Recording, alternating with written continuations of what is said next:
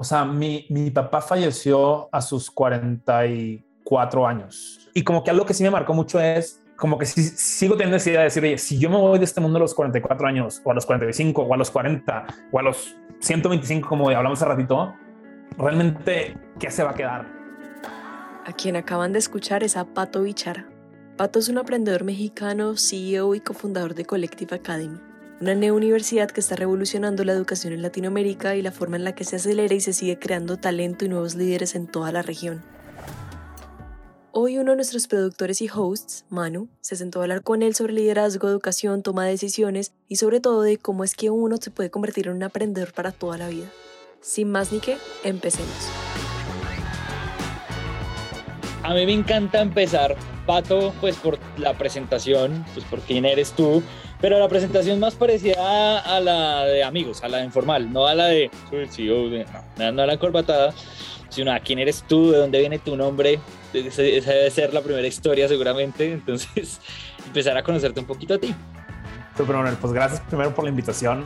Eh, es, es, una gran pregunta, ¿dónde viene mi nombre? De hecho, el otro día una persona nueva del equipo me, me registró en un foro como Patricio y dije, ¿por qué me registro como Patricio? No sé quién es Patricio.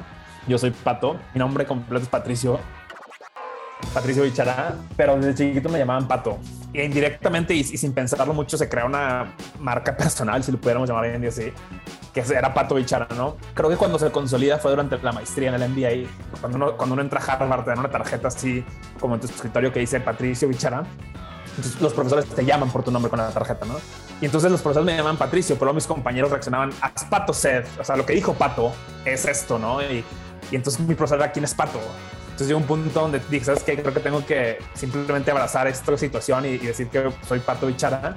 Y, y, así se ha quedado, ¿no? Y entonces ya si tú ves mi correo y es pato arroba colectiveacademy.com y, y, simplemente ha sido parte de, de mí, de mi personalidad.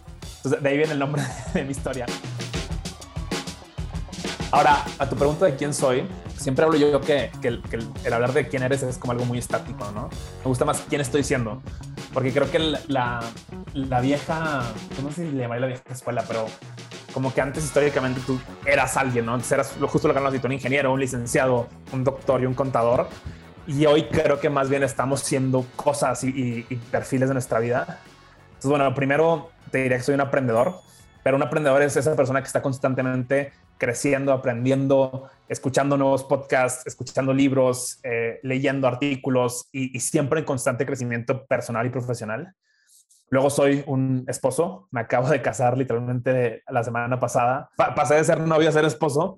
Y hay gente que dice que soy a lo mejor rector de una universidad, soy CEO, soy mentor, soy, soy muchas cosas, pero en el fondo creo que Pato es ese, ese mentor que quisieras tener en tu vida, eh, que te acompaña, que te escucha y que te guía y que también no tiene todas las, las, respuestas, pero yo creo que un buen mentor siempre tiene las preguntas correctas, ¿no? Tengo, tengo el honor de, de, como CEO de Collective, de tener el mejor trabajo del mundo y era un trabajo que siempre bromeo que antes de fundar Collective lo hacía gratis, ¿no? Me sentaba a escuchar jóvenes, a asesorarlos y, y creo que si en el fondo Patos, Patos es ese mentor que, que quisieras tener a tu lado eh, cuando se presenta algún problema profesional. A mí esa declaración me encanta porque es esa declaración del, o sea, como que no soy, no soy producto terminado, sino aquí estoy, aquí sigo y por más sigo, por más cargo que tenga, pues que sigo aprendiendo y eso habla mucho también de, del negocio, que ya vamos a hablar de un poco de, de, de, de lo que has construido, ¿no? Pero me parece interesantísimo, ¿crees en, esa, en eso que te estoy diciendo? O sea, como en esa versión de, es que esto no, esto no está terminado, esto que ves acá puede cambiar mañana y puede ser mañana otra cosa. Y, y, justo, o sea, es como est estamos en beta, ¿no? Como si fuéramos software, ¿no? Y hoy, hoy, hace seis años, Pato no era un emprendedor. Eh, hoy justo soy también un emprendedor, entre otras cosas. Y es como estoy a decir, no, no, o sea, estoy probando cosas, estoy experimentando conmigo mismo, con mi carrera. Y a lo mejor mañana ya no soy eso, ¿no? Y, y justo también, digo, hablando del tema de ser CEO, creo yo que nos tenemos que quitar la presión como, como emprendedores y como líderes de pensar que este va a ser nuestro proyecto de vida o que este va a ser el proyecto que nos va a llevar a la historia de Latinoamérica, ¿no? A los libros de historia de, de, toda la región. Porque a lo mejor lo es y a lo mejor no, ¿no? Y a lo mejor Pato mañana ya no es CEO y es director de recursos humanos de una empresa transnacional o, o de un unicornio. Es como decir, oye, me quito toda la presión y simplemente hoy estoy siendo emprendedor, CEO, aprendedor, esposo, y a lo mejor mañana no la soy, ¿no? Pero, pero es como quitarte esa presión de decir, ya, encontré mi propósito y este es mi proyecto y de aquí a los 125 años que me muera voy a estar haciendo esto, ¿no? Eso me encanta. Por ahí alguna vez nos decían en alguna entrevista como, como que tenemos igual una presión siempre encontrar el propósito, como, como si el propósito, como si eso fuera el gran como, como la, lo que te define toda la vida y de repente lo que uno tiene que ser muy bien es encontrar muchas cosas que uno no quiere ser. Lo que vendrá, pues uno se lo va encontrando, pero de repente, de repente el propósito no se trata solamente de voy a ser ingeniero o, o voy a ser el CEO de Collective Academy, sino mañana puede ser otra cosa y está bien, pero lo que sí, lo que sí puede ser es también en el camino no entendiendo qué no quiere ser. Y eso también está muy, muy bacano y el producto beta me parece que es un término espectacular. Y, de hecho, muchas veces a nuestros aprendedores más jóvenes es lo que les aconsejo. Les digo, de tus 18 a tus 25, 27, más que decir, le di a la carrera correcta, o sea, la carrera profesional, no, no carrera académica, porque esas no sirven, eh, y ahorita hablaremos de eso también, es como, a lo mejor, pues yo probé consultoría, probé venture capital, algunos prueban banca de inversión, otros prueban ser brand managers, y entre más cosas taches más temprano en tu carrera, te puedes ir enfocando más en lo que sí quieres ser o en lo que sí crees que quieres ser, ¿no? Pero otros puedes llegar a los 45, a los 50, a los 60 y decir, oye, pues yo a lo mejor lo único que he disfrutado es el proceso de estar creando cosas, de estar trabajando con gente interesante y me da igual, me da igual la industria en la que esté, me da igual el tamaño de la compañía, yo simplemente quiero estar resolviendo problemas, ¿no? Entonces es como, otra vez, quitarnos esas presiones que nos, a veces nos pone el mundo profesional o incluso las familias en algunos casos para decir, pues tengo que encontrar esto y si no he encontrado mi propósito, soy un fracaso, ¿no? Oigan, voy a contarles algo en menos de 30 segundos. Si ustedes quieren comunicarse con los productores de Emprendete y charlar un rato, pueden hacerlo al siguiente número. Más 57 317 316 9196. De nuevo, más 57 317 316 9196. Eso era todo. Volvamos a la historia. Oye, antes de que hablemos de Poli, de perdón, de Collective, te iba, a, te iba a decir justo, cuando uno lee tu perfil, uno, uno ve por allá, ve a McKinsey, ve a Polymath, ve un montón de Venture Capital, ve Harvard, ve un montón de perfiles y es, y, es pues, o sea, para el que me escucha, o sea, es muy, o sea, a nosotros nos toca hacer un trabajo muy interesante a veces y es ver una hoja de vida o ver un perfil así y uno decir, uy, tengo que relajarme porque tengo que hablar con este tipo con naturalidad, porque uno, uno empieza a decir como un montón de títulos, un montón de apuestas, un montón de cosas, pero alargado habla uno con Pato, que además tiene ese nombre de Patito que me estás contando la historia, un personaje como tú, tan tranquilo, tan dispuesto como a seguir aprendiendo. Entonces pareciera que fueran como un montón de checks, como de, ah, ya probé, ya probé, ya probé, y no un montón de títulos que te con el que generas identidad y eso me parece muy interesante. ¿Qué hay detrás de esa perspectiva? Como esa sensación de, estos son solo chulos. Eh, a ver, te, lo voy a llevar al, creo que con el ejemplo más claro, ya es, normalmente uno cree que si entra a Harvard ya tu vida está hecha. Y, y, de hecho yo, para contarte la historia un poquito más larga, originalmente yo no quería aplicar al, al, MBA en Harvard porque se me hacía que la gente era muy arrogante. Y yo decía, yo no quiero ser así, ¿no? O sea, yo quiero seguir siendo quien soy, y, sí crecer profesionalmente, pero eso no quiere decir que, que, yo ya por ser graduado de Harvard me vaya a poner mi saco y mi corbata y, y, el mundo vaya a estar a mis pies, ¿no? Soy muchas cosas antes de ser graduado de Harvard y Harvard no me define a mí ni yo defino a Harvard, ¿no? Entonces es, es esa idea de decir, de, de, tomarnos el tiempo por, por, conocernos como personas, por conocernos como individuos, por saber qué nos apasiona, quién, quién era ese patito y quién soy ese pato, pero al final del día creo que trato yo al menos de decir, nada de lo que he hecho me define. Todo han sido grandes experiencias de aprendizaje, ¿no? Tanto en consultoría en Bain, mis experiencias de Metro Capital, etcétera, obviamente el MBA, pero no, no, nada de eso es como ya, ya terminé, ¿no? El, el otro día justo hablaba con un aprendedor nuestro de, de nuestra maestría y, y, me decía, es que yo al rato quiero hacer un MBA en el extranjero.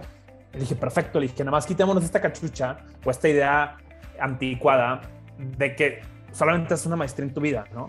O sea, nos vamos a seguir reinventando otra vez. Vamos a trabajar tú y yo probablemente hasta los 100 años, simplemente porque nuestro sistema de pensiones está quebrado en toda Latinoamérica y dos, porque nos va a dar, vamos a tener salud, vida y intelecto para hacer muchas cosas. Tenemos esta idea de que, ya hizo la maestría, o ya hizo consultoría, o ya trabaja en Capital, ya está, ya palomeó. No, o sea, creo que otra vez, toda nuestra filosofía es, es sobre seguir aprendiendo y seguir creciendo Porque la otra cosa que pasa mucho es, yo creo que uno, uno se vuelve como el reflejo de tu último título, tu último trabajo. Entonces, sí, en el 2015 que me estaba grabando, pues yo era un graduado de Harvard, pero ya no soy graduado de Harvard, ¿no? Ahora soy más CEO de Collective, soy más aprendedor, soy más esposo, que a lo mejor es mi título más reciente. Y son estas cosas las que creo que, que tenemos que cambiar como sociedad. Ahora, ¿por qué lo hacemos? Porque como naturaleza humana nos encanta poner a, la gente en, en, en, cubetas, no sé si le llaman en Colombia, como en tinas. Entonces es más fácil para la gente decir, ah, este, este man es bueno porque hizo todo este currículo, a realmente tomarse el tiempo de conocer a alguien, entender sus motivaciones y, ver qué está planteando profesional y personalmente, ¿no? Yo quiero que ya vayamos a, ir entendiendo la lectura que yo hago de lo que me estás diciendo es como yo soy un aprendiz infinito, em, yo estoy aquí en modo beta, pero también habla mucho de lo que estás haciendo con Collective. Y yo quiero que ya empecemos a contar de, de alguna manera a la gente, pues que es Collective, de dónde viene y sobre todo, sobre todo eso, de dónde vienen esos, eh, esas ideas, esos orígenes, esas, esos estímulos, esa, no sé, qué hay detrás de empezar a construir lo que construiste que ya nos vas a contar. Entonces, de repente, si me puedes como contar la anécdota, la historia larga, de dónde viene la idea y cómo llegaste a, a Collective, eh, me encantaría escucharla, me encantaría escuchar, pero sobre todo no porque me encontré con este man y hicimos la... No, hay un montón de motivaciones profundas que yo sí quiero escuchar la historia, la, la, historia de lágrimas, mocos y, y, historias chistosas y tragos y encuentros y hallazgos. Esa es la historia que quisiera que nos contaras un poquito de Collective. A ver, te, me voy desde el inicio, ¿no? Y, realmente es una historia muy larga porque, y a ver, todos los emprendedores, como disclaimer, creo que ajustamos nuestra vida a contar la historia, pero, pero en mi caso en específico, entré a la universidad en, en Monterrey y como que algo no me cuadraba. O sea, a pesar de que tenía una beca muy significativa del 90%, y que fue la razón por la cual pude ir a la universidad privada después de, de, cierta historia familiar, como que sentía que estaba ahí incómodo, perdiendo mi tiempo un poquito había profesores muy buenos, ¿no? Y, siempre, siempre hago énfasis en, en estas universidades gigantes tienen profesores increíbles, ¿no? Pero, pero muchos de ellos simplemente están ahí por, por pasar el rato, por leernos diapositivas de PowerPoint. Entonces como que decía, oye, pues yo aquí siento que e, e, esa famosa frase que a mí me gusta, que es, o sea, que, que, soy, no, no diré el más inteligente en el salón, pero a lo mejor el que más le importa estar en el salón. Y como que esa mediocridad, si lo queremos llamar así, era lo que no me dejaba tranquilo y como que yo decía, yo quiero algo más, eh, un poco más, en, mi caso no era tanto la inversión de dinero, sino la inversión de mi tiempo, ¿no? Si iba a pasar cuatro años, cuatro años y medio en este lugar y empecé a ver opciones de, de ver si me podía transferir al extranjero. Siempre había admirado el sistema educativo gringo y las universidades gringas. al final del día terminé gestionando para que el TEC me enviara a, a Georgia Tech, que es el Instituto Tecnológico de Georgia, a mi misma carrera que era ingeniería industrial y, donde realmente Georgia Tech era la universidad número uno del mundo para esta carrera. Entonces dije, ¿sabes qué? Yo me quiero ir a probar con los mejores y, me, acabé transfiriendo, slash, haciendo un intercambio ya. Y es, esa experiencia primera me, me cambió la perspectiva de lo que era la universidad, ¿no? ¿Qué pasa en las universidades americanas y específicamente a mí me pasó en, Atlanta? Lo primero es, tú eres mucho más aprendedor que estudiante. ¿Qué implica este cambio de paradigma? Que tú eres responsable de tu propio aprendizaje. Entonces tú tienes que leer el libro, tienes que preparar la clase y llegas a la clase un poco a, resolver dudas, a cuestionar al profesor, a, ver otros puntos de vista, pero no llegas a ver la teoría básica porque ellos asumen que tú ya leíste el libro, ¿no? Entonces, ese cambio de paradigma me encantó porque realmente todo el mundo estaba en la clase porque quería estar ahí, sumado a algo súper importante que hoy, se ha vuelto parte esencial del Collective, que es una comunidad de aprendizaje, ¿no? Entonces yo llegué, para efectos prácticos, yo ya estaba en mi tercer, entre el tercer y cuarto año de la universidad, pero yo conocí una comunidad de latinos eh, que estaban estudiando ya a lo mejor desde, desde el primer año, freshman year de licenciatura, que me acobijaron y me empezaron a empujar a ser mejor aprendedor y ser mejor profesionista en general. Y me introdujeron a todo un mundo de, de desarrollo profesional de, oye, ¿cómo piensas sobre tu currículum? ¿Cómo va a hacer networking en los eventos? Este, ¿Cómo piensas sobre cómo aplicarle a ciertas empresas? ¿Cómo buscar? Y fue esa comunidad la que realmente me fue, me abrió los ojos a lo que yo nunca había pensado, que que históricamente, no sé cómo es en Colombia, pero en México uno no buscaba trabajo hasta, hasta no graduarse. Y la tercera cosa que, que me llamó mucho la atención es cómo estaban enseñando en la clase, por decirlo así, lo último, ¿no? De, investigación, lo último que estaba pasando en tendencias, ¿no? Contra cosas que a lo mejor en México pues veíamos de otra forma. Te pongo un ejemplo súper puntual, ¿no?